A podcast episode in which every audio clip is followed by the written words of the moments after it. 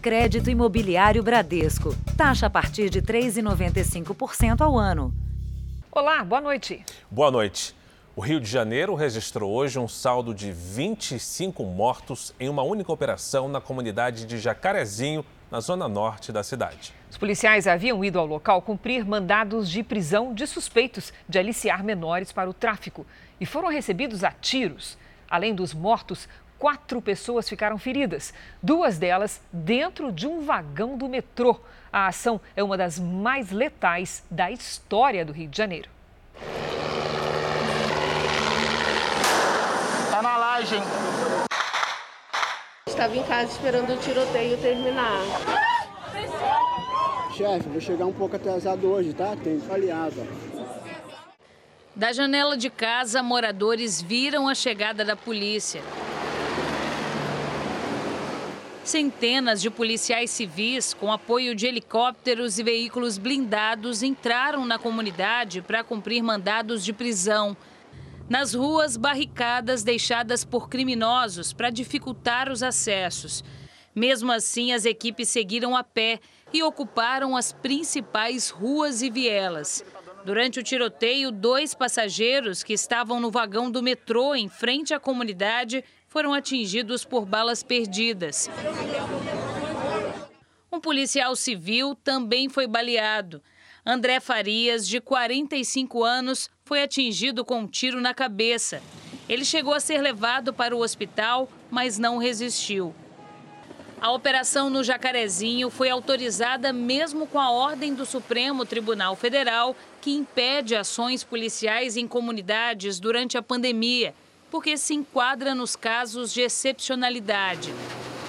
Esse foi o décimo tiroteio registrado no Jacarezinho esse ano. Além do agente, outras 24 pessoas morreram na ação. Senhora de idade, que eles entraram dentro da casa. Não respeitaram nem senhora. Segundo a polícia, todos seriam suspeitos de crimes. Deixar claro que a Polícia Civil não entra em comunidade nenhuma, em qualquer lugar, para praticar a execução a Polícia Civil entra para cumprir mandados de prisão deferidos pela Justiça, com, dentro da legalidade, baseado em investigação policial, inquérito policial. Logo depois do tiroteio, moradores fizeram um protesto. Tentaram fechar o trânsito em uma das principais ruas do bairro. Na ação policial, pistolas e fuzis foram apreendidos. Munição antiaérea também foi encontrada. Os quase 40 mil moradores da comunidade do Jacarezinho acordaram com o barulho dos tiros. Muita gente não saiu de casa por medo da violência. Segundo a polícia, essa é uma das regiões com a maior concentração de armas da capital. Os tiroteios frequentes assustam e prejudicam o dia a dia de quem vive aqui. Três postos de saúde da região fecharam as portas e a vacinação contra a Covid-19 precisou ser adiada. Mesmo no dia do próprio casamento, a Michelle quase não conseguiu sair de casa. Ela teve que esperar uma trégua no tiroteio para conseguir ir ao cartório. Eu estava preparada para desistir do, do casamento. Então, quando eu senti que as coisas acalmaram, aí eu fui, eu e minha filha, né? Fomos pelos cantinhos até que a gente conseguiu sair da comunidade. Veja agora outros destaques do dia. Na CPI da pandemia, o ministro da Saúde evita polêmicas sobre decisões do governo. Supremo derruba norma que prorrogava as patentes. São Paulo tem fila no primeiro dia de vacinação com a Pfizer. Brasil passa a marca de 15 milhões de infectados pelo coronavírus. E na série especial, como a pandemia também tira o sono dos profissionais da saúde.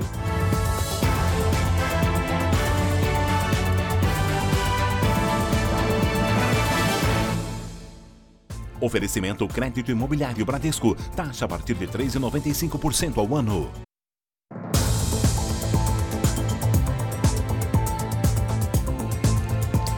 A cada hora, 10 crianças sofrem violência no país e as agressões costumam acontecer dentro de casa. Segundo o Tribunal de Justiça de São Paulo, as escolas são cada vez mais responsáveis por reconhecer as vítimas entre os alunos e denunciar os casos às autoridades.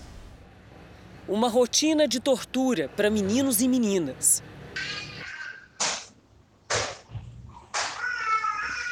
Essa garota de 7 anos era agredida diariamente. Com ferimentos pelo corpo, se alimentava de restos de comida e ainda recebia ameaças. Na minha casa, eu não quero que você entre e não come o que eu jogo no lixo. A menina ainda era obrigada a passar parte da madrugada de joelhos na cozinha, sem dormir. Um castigo imposto pela própria mãe, que foi presa depois da denúncia de vizinhos. Só no ano passado, o Disque 100 do governo federal recebeu mais de 95 mil denúncias de agressões contra crianças e adolescentes.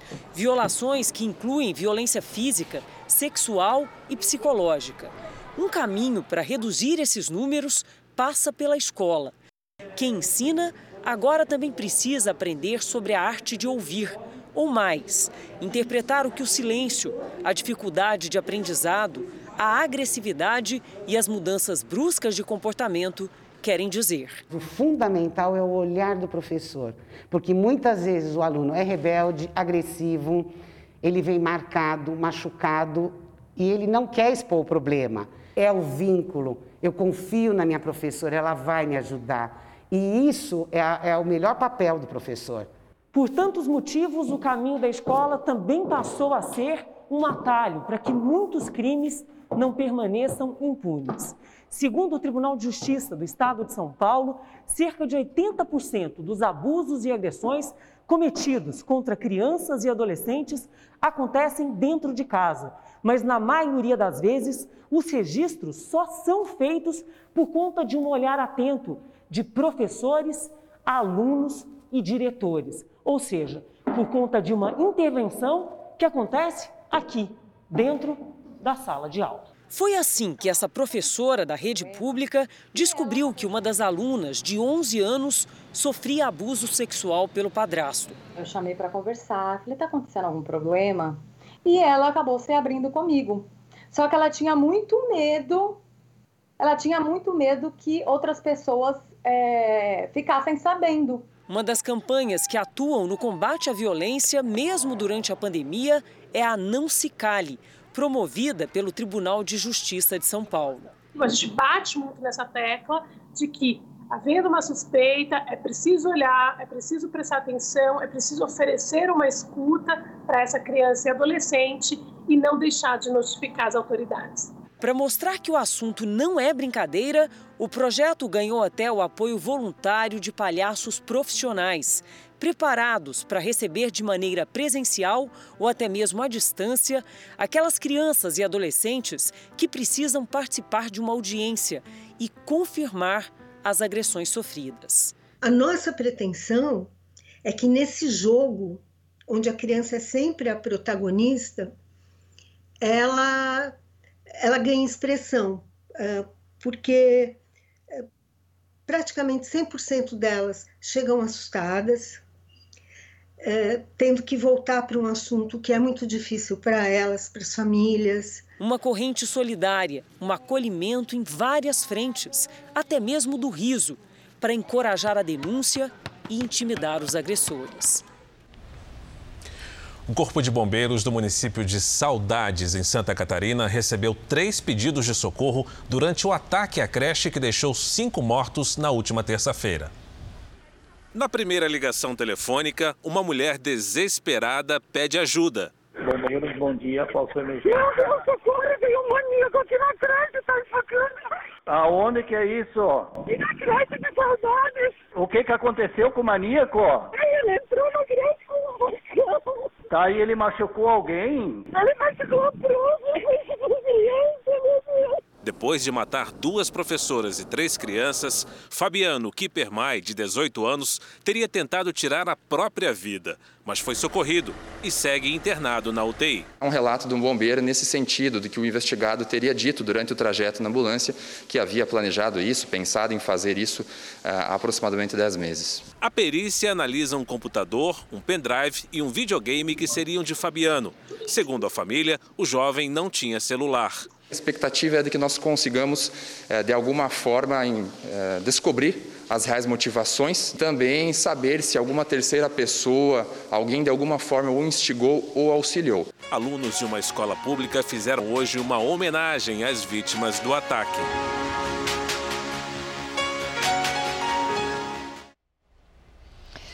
O Ministério Público do Rio de Janeiro denunciou à Justiça o vereador Dr. Jairinho e a namorada dele, Monique Medeiros, pelo homicídio de Henri Borel. De um lado, um padrasto cruel e violento.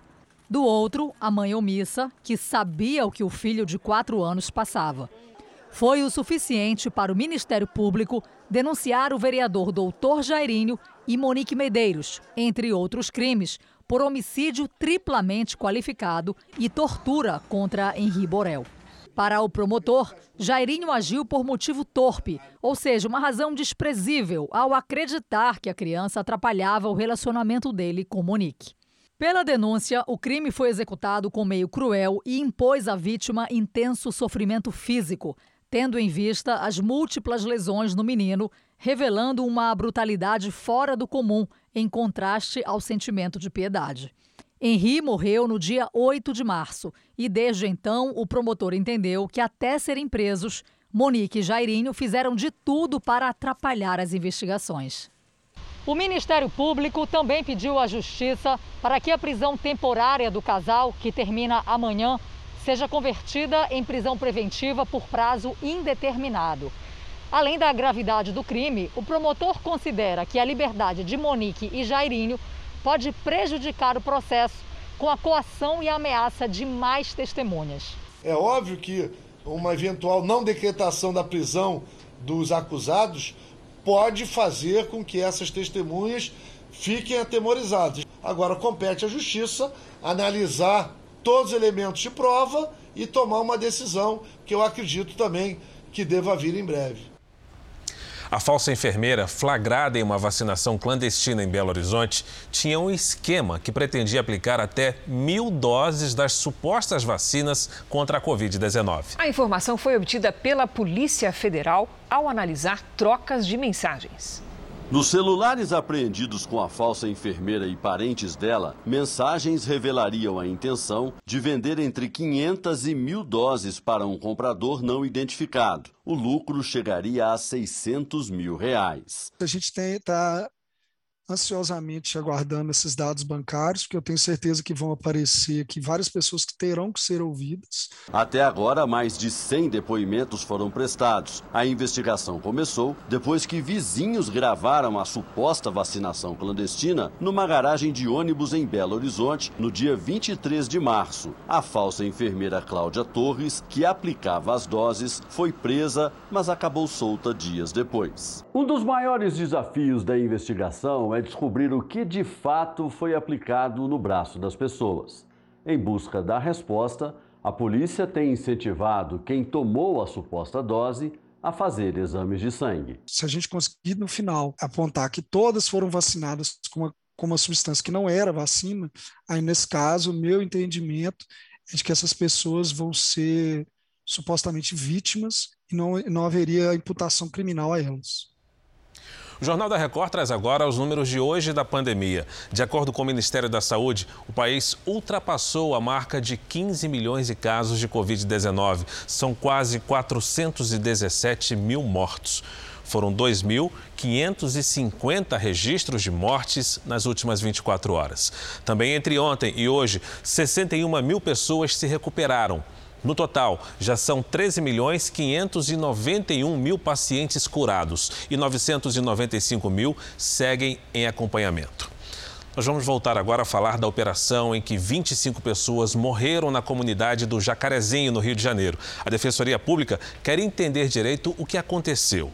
O repórter Pedro Paulo Filho traz as informações completas. Pedro Paulo, boa noite para você.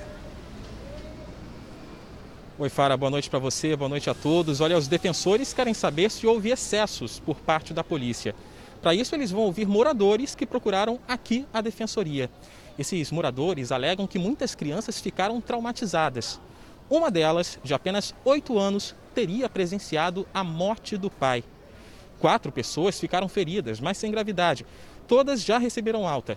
A polícia nega qualquer tipo de excesso e alega que agiu dentro da legalidade.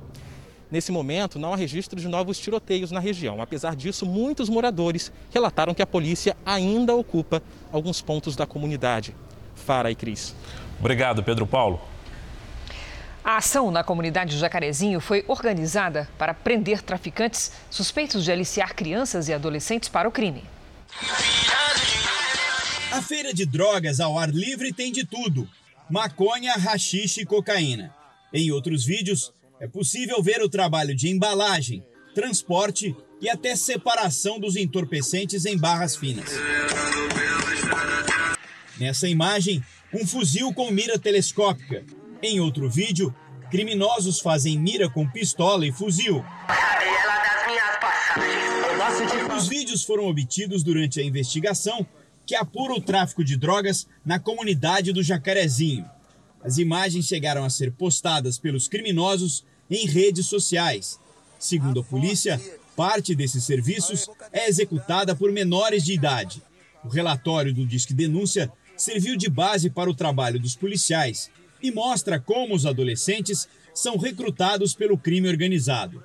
Nos documentos, o relato de que crianças são usadas para levar drogas aqui na comunidade. Nas páginas do relatório, a informação de que um criminoso, conhecido como tio do tiro, leva adolescentes para o morro e os ensina a atirar. Nessa investigação foram identificadas 21 pessoas que praticavam roubo, furto, tráfico e até mesmo homicídios. O mesmo levantamento apontou que cinco delas entraram para o mundo do crime na adolescência. Foram recrutadas por traficantes antes de completar 15 anos de idade. A polícia afirma que uma das formas de aliciamento é o patrocínio de festas infantis na comunidade ou liberando a piscina da casa de traficantes para que as crianças se divirtam. Não é razoável supor, como estava acontecendo, tudo isso devidamente registrado nas investigações, é, é, que crianças menores de idade sendo aliciadas pelo tráfico de drogas. Crianças, elas não filhas dos próprios traficantes. Isso eles não fazem. Eles acabam aliciando os filhos dos trabalhadores. Veja daqui a pouco. Na CPI da pandemia, o ministro da Saúde evita críticas ao antecessor e às posições do governo. E na série especial, trabalhadores da saúde driblam o sono e o cansaço na linha de frente contra a Covid.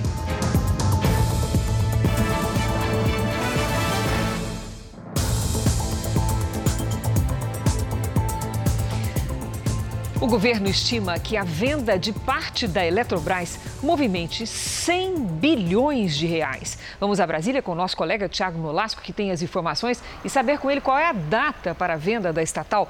Boa noite, Tiago. Já tem data definida? Oi, Cris. Boa noite para você, para o Fala e para todos. Pelo cronograma, a venda deveria ocorrer no início do ano que vem, mas o governo quer antecipar para este ano. A estimativa é que só com a taxa de uso das hidrelétricas pode movimentar 25 bilhões de reais.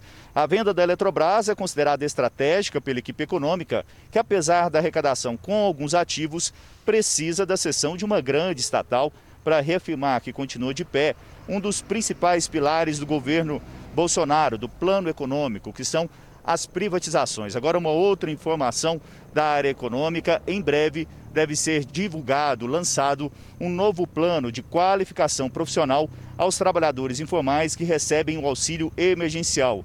A ideia do governo é pagar 600 reais para jovens participarem de cursos nas empresas. Os custos seriam divididos com a iniciativa privada.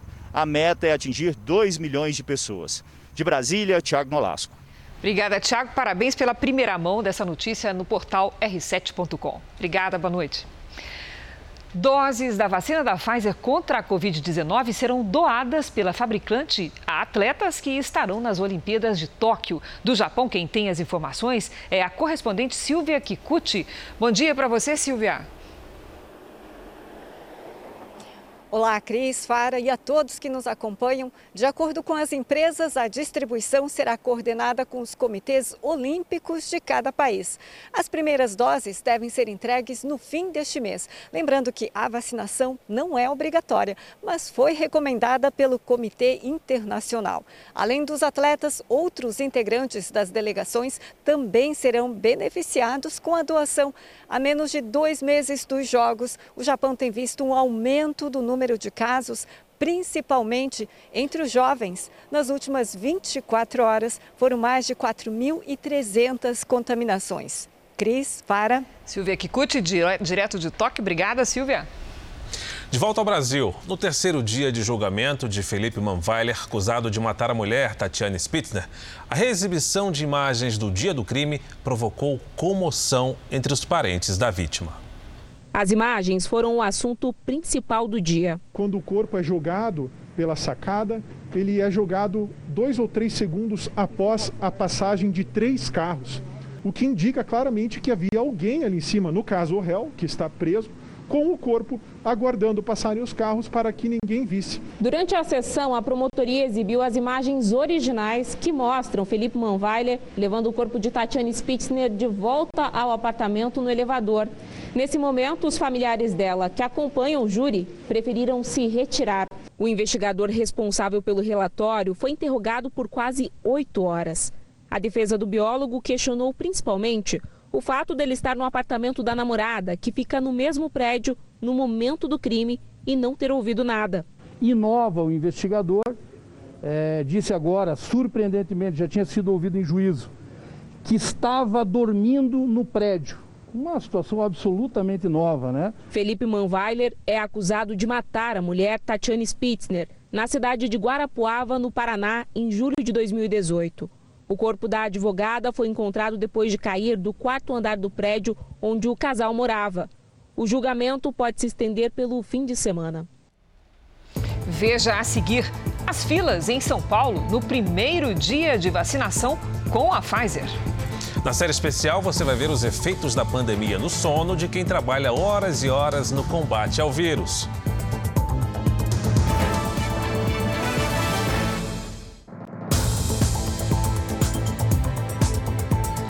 O Instituto Butantan liberou hoje mais um milhão de doses da Coronavac, que está em falta em 11 capitais do país. Também hoje começou a vacinação das pessoas de 60 a 62 anos em São Paulo, com a novidade do primeiro lote da Pfizer.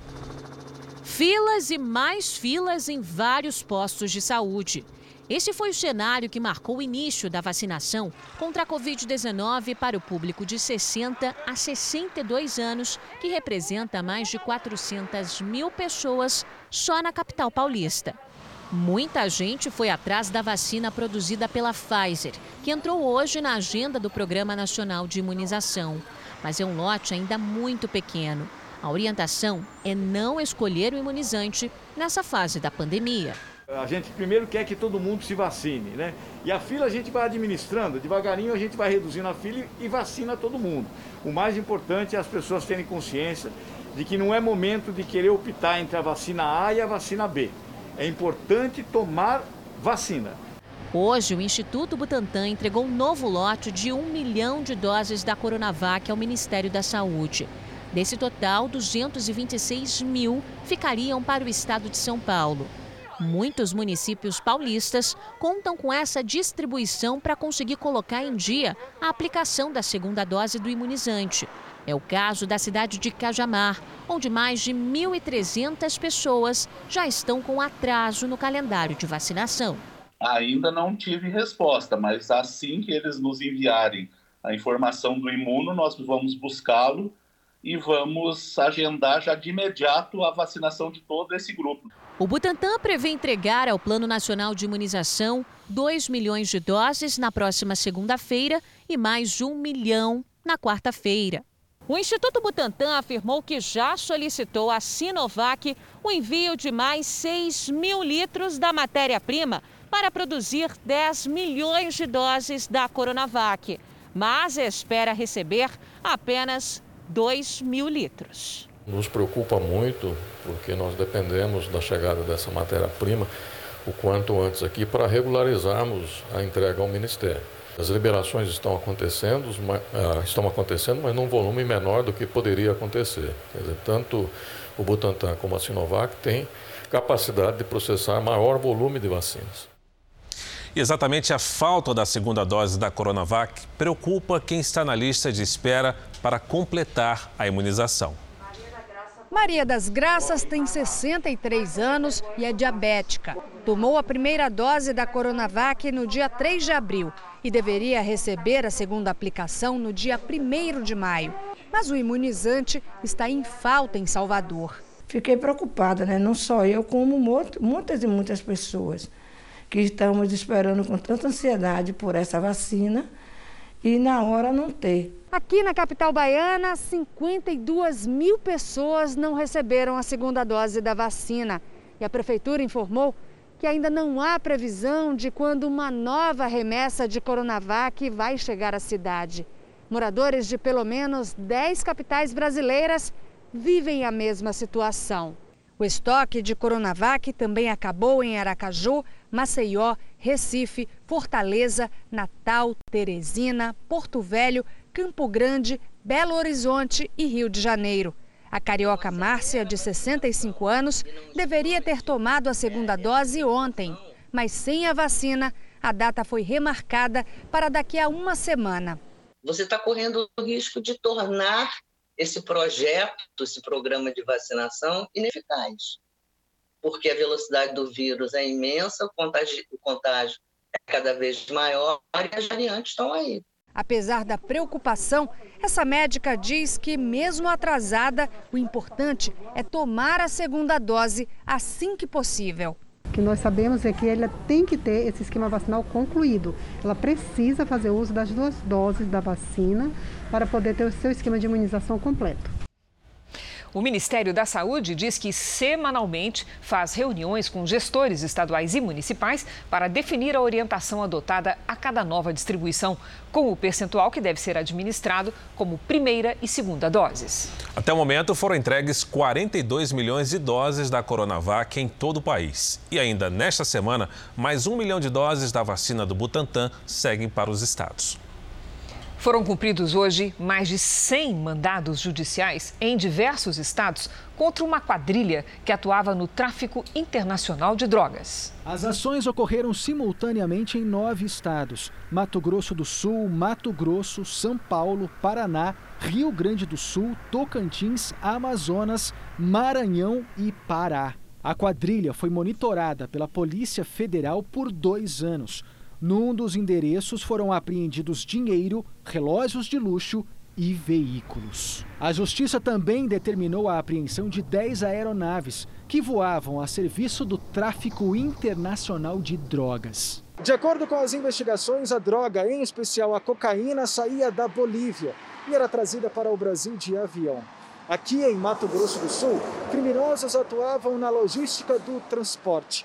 Depois que a droga chegava ao estado, era transportada pelas rodovias escondida em fundos falsos de caminhões. O líder da quadrilha é um brasileiro já preso que vivia na Bolívia. A polícia acredita que parentes do traficante assumiram o controle do esquema criminoso. Mais de 20 pessoas foram presas, suspeitas de participar da organização. Não queríamos simplesmente apreender a droga, aprender os caminhões que estavam transportando, porque aquilo não era suficiente para impedir que o tráfico de drogas cessasse. Nós precisávamos chegar nos líderes, precisávamos aprender patrimônio. Já em Brasília, o ministro da Saúde, Marcelo Queiroga, foi ouvido hoje na CPI da pandemia. Ele evitou críticas ao antecessor Eduardo Pazuello e também as posições do presidente Bolsonaro. Logo nos primeiros questionamentos, Marcelo Queiroga deu o tom. Vossa Excelência compartilha da opinião do presidente da República sobre o tratamento precoce, especialmente sobre o uso da cloroquina para pacientes de Covid-19? Senador, é, essa é uma questão técnica que tem que ser enfrentada é, pela Conitec. Eu aqui já me referi acerca dos protocolos senhor, clínicos. A, a... Ô, ministro Queiroga, eu acho que o senhor não entendeu essa posição aqui. Você é testemunha. O senhor tem que dizer sim ou não. É, agora, dizer que o senhor vai dizer que não pode falar porque não sei o quê, senão nós vamos encerrar essa sessão agora, nem vamos continuar. Então, Brasileiro. tecnicamente, o senhor não compartilha Senador, existem duas correntes A resposta é do depoente, senador. Existem duas tô, correntes Estou aguardando a resposta. Só um minutinho. Estou aguardando Ministro, a resposta. Um minutinho. Queiroga negou que o Ministério da Saúde adote a estratégia de perseguir a imunidade de rebanho e disse que a aposta do governo é a vacinação. Vacinação da população é a conduta do Ministério da Saúde para superação dessa crise sanitária. O ministro da Saúde evitou respostas sobre o uso da cloroquina. Senador, eu não autorizei distribuição de cloroquina na minha gestão. Mas está havendo? Senador, eu não tenho conhecimento que esteja havendo distribuição de cloroquina na nossa gestão. O ministro da Saúde foi cobrado pelos senadores para que apresentasse uma previsão de quando a população estaria vacinada. A meta, segundo Queiroga, ainda é imunizar todos os brasileiros até o fim do ano. O ministro disse que é preciso vacinar cerca de 80 milhões de pessoas para considerar a pandemia controlada e deu uma previsão de quando esse número pode ser alcançado. Essa é a, é a, população que a gente deve buscar atingir o mais rápido possível. Agora sim, mesmo que nós consigamos atingir essa população é, o mais rápido possível, ou quando conseguirmos, que eu espero que agora no começo do segundo semestre. Os senadores souberam que o ministro da Secretaria-Geral da Presidência, Onix Lorenzoni, visitou o ex-ministro da Saúde, Eduardo Pazuello, hoje à tarde no hotel de trânsito de oficiais em Brasília. Pazuello desmarcou o depoimento que daria essa semana à CPI da pandemia por suspeita de infecção pelo coronavírus. Os senadores ficaram irritados quando souberam da visita. O depoimento do diretor-presidente da Anvisa, previsto para hoje, foi remarcado para a próxima terça-feira. Vamos agora com a opinião do Augusto Nunes. Boa noite, Augusto. Boa noite, Cris. Boa noite, Fara. Boa noite a você que nos acompanha. Uma comissão parlamentar de inquérito instaurada no Congresso é um dos mais preciosos instrumentos do regime democrático. Para criar-se uma CPI, basta que um terço dos deputados federais ou um terço dos senadores aprove a abertura de investigações por determinado período de tempo sobre possíveis irregularidades, ilegalidades ou casos de má gestão. Enquanto durar, a CPI se vale de poderes e atribuições normalmente reservadas ao Judiciário. É justamente pela relevância que tem que nenhuma CPI pode ser desperdiçada. Isso acontece quando as sessões se transformam em intermináveis desfiles de oradores mais interessados em exibir-se ao eleitorado do que em fazer perguntas pertinentes. As primeiras horas da CPI da pandemia colheram informações importantes, mas perdeu-se tempo demais com discursos redundantes ou claramente inúteis. Se foi preciso um dia inteiro para inquirir se um ministro que ficou um mês no cargo, como Nelson Teich, quanto tempo se gastará com depoentes que estão no governo desde o seu começo? Os condutores dos trabalhos precisam impor imediatamente a objetividade com que devem ser tratadas questões que interferem no destino do Brasil. Ainda durante o depoimento à CPI, o ministro da Saúde, Marcelo Queiroga, negou ter qualquer relação com a gestão do Hospital Santa Paula, na Paraíba. O hospital, que é ligado à família de Queiroga, teria sido reativado com recursos públicos antes de ser colocado à venda. A imprensa nacional está mancheteando que o hospital de sua família, que estava fechado, com dificuldades financeiras, foi recentemente reaberto com dinheiro público e agora colocado à venda. Eu não acredito em tudo que se diz, mas é verdade esse fato que a imprensa está reverberando? Qual, qual, qual é o hospital, senador? Hospital de sua família. Então, é, é, meu sogro tem um hospital chamado Hospital Santa Paula. Esse hospital estava alugado ao estado da Paraíba já há algum tempo, muito antes de eu assumir a minha condição de ministro. Eu não tenho nenhuma, nenhum tipo de relação é, com a gestão do hospital, de tal sorte que a informação que eu posso lhe dizer é essa. Muito obrigado, ministro. Chegou a hora de vermos como é que está o andamento da vacinação em todo o país. Somadas as aplicações da primeira e segunda doses, 1 milhão e 87 mil pessoas receberam a vacina contra o coronavírus nas últimas 24 horas. Hoje, o Brasil tem mais de 34 milhões e 147 mil pessoas que tomaram a primeira dose e mais de 17 milhões 289, 8,17%, a segunda dose. Portanto, completaram a imunização. São Paulo ultrapassou hoje a marca de 8 milhões 228 mil vacinados, com 17,78% da população dos moradores do estado que receberam a vacina. Ainda no Sudeste, Minas Gerais, que sofre com a falta da Coronavac em quase todos os municípios, aplicou a primeira dose em mais de 3 milhões 517 mil mineiros, 16,52% da população do estado. O Rio Grande do Norte, que espera a entrega da Coronavac para completar a imunização de 87 mil pessoas, vacinou com a primeira dose pouco mais de 530 mil pessoas, 15,7% dos moradores do estado. E ainda no Nordeste do país, o Piauí aplicou a primeira dose da vacina em 472 mil pessoas, isto equivale a pouco mais de 14% da população.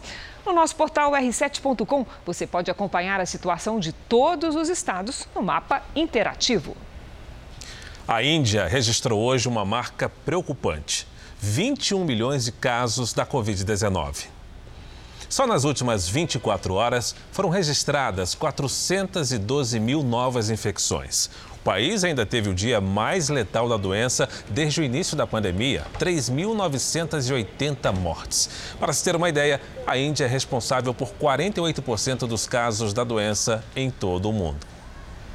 O Supremo Tribunal Federal derrubou a norma que permitia a prorrogação de patentes no Brasil. A decisão poderá gerar uma economia de 3 bilhões de reais ao SUS e pode incluir medicamentos usados no combate à Covid-19. Ela também deixa os remédios mais acessíveis ao cidadão comum. O placar do julgamento foi de nove votos a dois. Os únicos a divergir foram o presidente do Supremo, Luiz Fux, e o ministro Luiz Roberto Barroso. Eu tenho quando eu falei em efeitos sistêmicos, alguns medos reais, que é, às vezes, se provocar um efeito inverso. E em lugar de conseguirmos produção de medicamentos no Brasil, porque protegidos, nós nos tornarmos o país dos copiadores ou o país dos importadores. Se não se produzirem os medicamentos aqui, por considerar a proteção deficiente. Por achar finalmente que não é patente, sem trocadilho, a violação à Constituição, eu estou divergindo. O processo questiona a vigência de patentes por mais de 20 anos.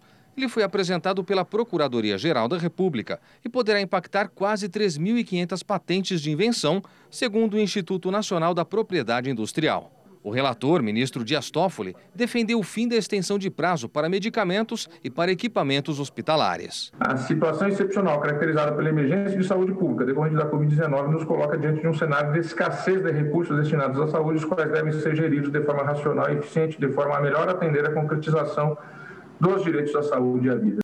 Toffoli foi seguido por outros oito ministros. De imediato, a decisão deverá gerar uma economia em torno de 3 bilhões de reais na compra de medicamentos e insumos pelo SUS. Entre os produtos que poderão ser produzidos de forma genérica estão medicamentos para combate à Covid-19, como o Remdesivir, que já foi aprovado pela Anvisa, além dos remédios usados no tratamento de outras doenças como a AIDS. O alcance da regra só será definido pelo próprio STF na próxima quarta-feira. O Instituto Nacional de Propriedade Industrial, responsável pelo registro de marcas e patentes no Brasil, informou que não vai se pronunciar sobre a decisão do Supremo. Já a BPI, Associação Brasileira da Propriedade Intelectual, disse que respeita a decisão do STF, mas alerta que a eliminação deste dispositivo, em vigor há mais de 25 anos, poderá gerar insegurança jurídica e desestímulo à inovação no país. O Brasil admite a possibilidade de mudar de posição em relação à suspensão das patentes das vacinas contra o coronavírus. Até o momento, o país é contra.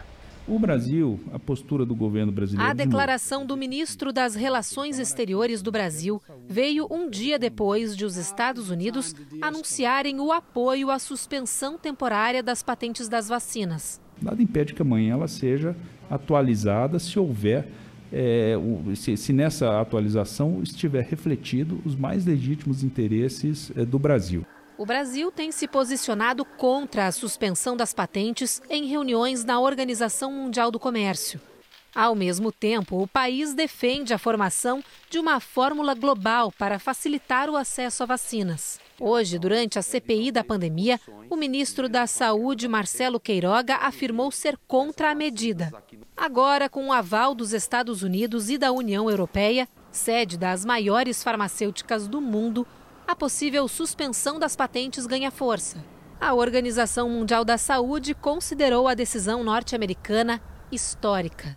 Quem é a favor da suspensão alega que a medida pode aumentar a quantidade de doses disponíveis no mundo, principalmente para países de média e baixa renda, que até o momento tiveram pouco acesso a vacinas. E quem é contra diz que a mudança pode desestimular a inovação e o investimento feito pelas grandes companhias que desenvolveram um imunizante em tempo recorde. Apesar da expectativa para uma resolução do assunto, qualquer mudança deve demorar. Isso porque a suspensão da patente precisa do apoio dos 164 países da Organização Mundial do Comércio. Até o momento, foram 10 reuniões ao longo de um semestre e pouco avanço efetivo. A onda de frio já se espalha pelo Brasil. Porto Alegre registrou a menor temperatura do ano, 16 graus. Vamos saber com a Lidiane Tayuri se está na hora de tirar aquele cobertor pesado da gaveta e também o casaco, não é, Lid? Boa Sim, noite. é hora, viu, Cris? Boa noite para você, para o Fara, para quem nos acompanha. Isso porque o ar polar avança e atinge parte do centro-oeste e do norte. No sul, tem alerta para geada na fronteira com o Uruguai e nas serras gaúcha e catarinense. Até domingo, tem previsão de ondas de 2,5 metros e meio entre o Rio Grande do Sul e São Paulo. Além de derrubar as temperaturas, o ar polar impede também a formação de nuvens de chuva. Por isso, o tempo fica firme em toda essa área aqui mais clara do mapa. No norte, risco de transbordamentos, principalmente no Amazonas. A chuva será volumosa até metade do mês de maio. No nordeste, chuva rápida no litoral. Curitiba pode registrar a menor temperatura do ano com 14 graus. No Rio de Janeiro, tempo fechado e chuvoso com máxima de 27. Em Cuiabá, faz 26 e até 25 em Rio Branco. E o José Matias de Lagoa do Mato, no Maranhão, Lidiane, abre o tempo delivery dessa noite. Opa, vamos lá, José. Os próximos dias serão chuvosos, abafados e com algumas aberturas de sol. Máxima de 32 graus. A chuva diminui só na semana que vem. Agora você vai atender a Helena de Dourados, em Mato Grosso do Sul. Vamos lá. Helena, nada de chuva por aí. Destaque para a diferença entre as temperaturas no mesmo dia. Nesta sexta, por exemplo, faz 11 graus logo cedo e à tarde até 22. A partir de sábado, esquenta mais à tarde. Cuidado com a baixa umidade do ar. E você não fique de fora do Tempo Delivery. Faça seu pedido pelas redes sociais com a hashtag Você no JR. Para encerrar, a capital paulista pode amanhecer de novo com neblina. Os termômetros despencam, mínima de 15 e máxima de 17 graus, com chance de chuva leve. Friozinho, mas o que a gente deseja é coração aquecido e muitas primaveras e outonos para você, Cris. Parabéns. Ô, Lídia, obrigada, querida. Quero ver você de agasalho amanhã. Pode deixar. Obrigado, Lídia. Na Colômbia, 24 pessoas morreram durante os protestos contra o governo. De acordo com a Defensoria Pública, 11 mortes foram causadas pela polícia. As manifestações começaram há nove dias. Ontem, milhares de pessoas voltaram às ruas contra a pobreza e a desigualdade, que se agravaram no país durante a pandemia. Uma estudante conquistou uma vitória depois de ter o acesso ao curso de engenharia na Universidade de São Paulo barrado. Ela passou no vestibular, mas como estuda em casa, a matrícula havia sido negada. A jovem ganhou uma bolsa para passar uma semana no maior polo de tecnologia e inovação dos Estados Unidos. O incentivo e o reconhecimento da capacidade da estudante vêm até de fora do país. Elisa conta empolgada sobre as novas oportunidades. Eu fiquei muito feliz e muito surpresa uh, de ganhar uma bolsa para passar uma semana no Vale do Silício, lá nos Estados Unidos, em uma imersão. E tendo mentorias, fazendo workshops, todos voltados para a inovação. Ela não estuda na escola regular há três anos, mas conseguiu passar em quinto lugar em engenharia na USP. Sem diploma, ela não consegue se matricular e aguarda uma decisão da justiça. É lamentável que num país onde há tão poucas oportunidades, quando alguém com méritos consegue, com esforço próprio, é, só porque não frequentou uma sala de aula, ela seja impedida de é, estudar. O estudo em casa, conhecido pelo termo em inglês homeschooling, ainda não é regulamentado no Brasil. Mesmo assim, a estimativa da Associação Nacional de Educação Domiciliar é que mais de 40 mil estudantes já estejam nessa modalidade de ensino. Assim como o homeschooling não é para todo mundo, o ensino regular também não é. As famílias que querem fazer e que podem fazer devem ter esse direito. Em março, o projeto de regulamentação do homeschooling voltou a tramitar na Câmara dos Deputados. O caso de Elisa é um dos exemplos para abrir debate e garantir o direito de outros jovens na mesma situação ingressarem em universidades do país. Elisa continua estudando em casa e continua focada em entrar na USP e depois em cursar uma faculdade no exterior. Estudar no exterior sempre foi uh, o meu maior sonho desde pequena. Eu sinto que agora eu tenho uma chance real e eu estou muito animada para fazer isso acontecer. Você sabe, há um ano e dois meses, os profissionais de saúde arriscam a própria vida no atendimento a pacientes infectados pelo coronavírus. Faz parte do ofício que não quer dizer que eles não sofram com os efeitos colaterais da pandemia. A maioria está dormindo mal. Isso quando consegue pegar no sono.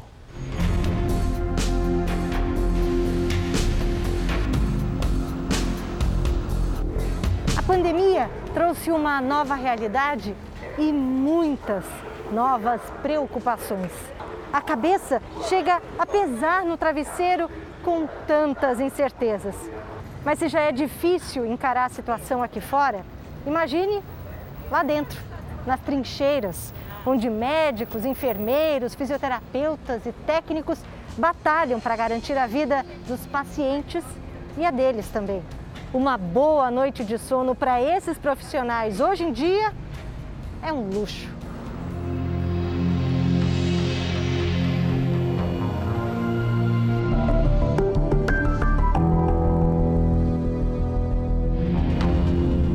Guerra que nós, no qual a gente, nós somos os sobreviventes, né? A gente tem que se ver dessa forma.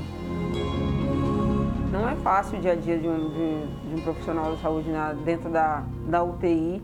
É, um, tá, é puxado e está puxado, né? Porque mexe com o psicológico, emocional, a gente se põe no lugar do familiar, a gente se põe no lugar do paciente e eles esperam isso da gente foi um juramento que você faz quando a gente forma. A gente tem que dar o melhor da gente mesmo, mesmo na exaustão, e que não vai acabar só ali.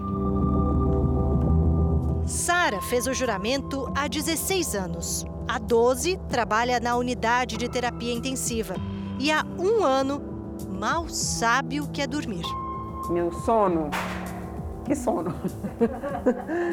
Para piorar, Sara pegou Covid-19 no início da pandemia e desde então tem uma dor de cabeça constante que não passa. É perturbadora porque é uma, é, não dá para explicar. É uma coisa diferente, ela é diferente, é uma dor de cabeça diferente. Antes dessa entrevista, Sara passou a madrugada cuidando de pacientes da UTI atravessou a cidade de São Paulo para voltar para casa de manhã. Depois do plantão na UTI, depois dos afazeres domésticos, a Sara ainda faz a faculdade de odonto. E quando é que você arruma tempo para dormir, Sara? Tempo agora não é o foco, para dormir não. O tempo agora é só para estudar mesmo. Quem sabe você dorme quando for dentista. É o que a gente espera esse tempo aí já longe da pandemia, né? uma outra rotina. É, quem sabe quando ela for dentista. Porque hoje A Sara dorme só quando tem folga, dia sim, dia não. E mesmo assim, muito pouco. Se eu deitar meia-noite, uma hora, às três eu desperto e ali já acabou. Em 48 horas você só dorme duas horas? Isso.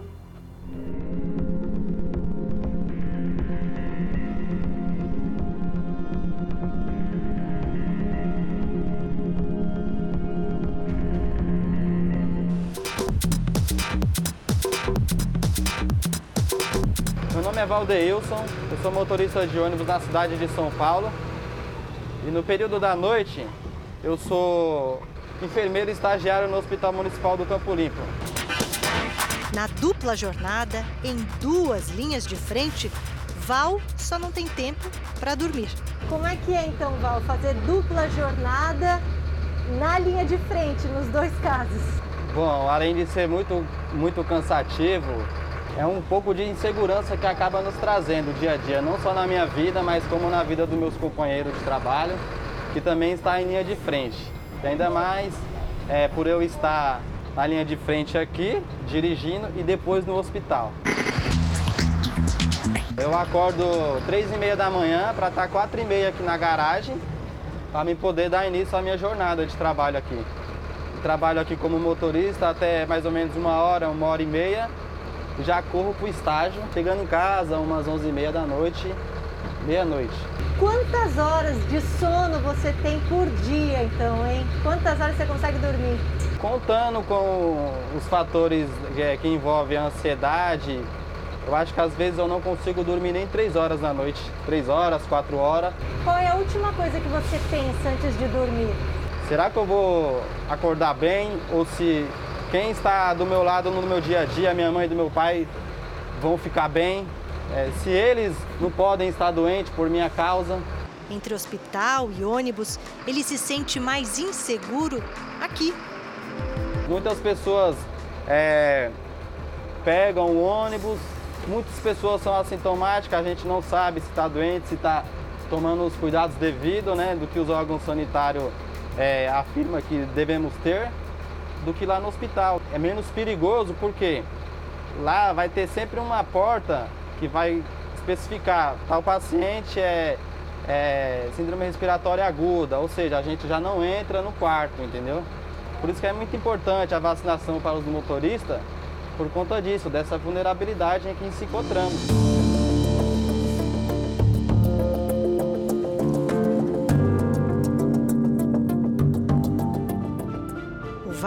Vai se formar esse ano e o sonho dele é garantir a saúde dos colegas motoristas. Talvez assim, acha, vai conseguir dormir. Poder contribuir com a vacinação deles, né? Trazer esperança para todos aqueles, né? Que ainda, que ainda se permanece nessa vida, né?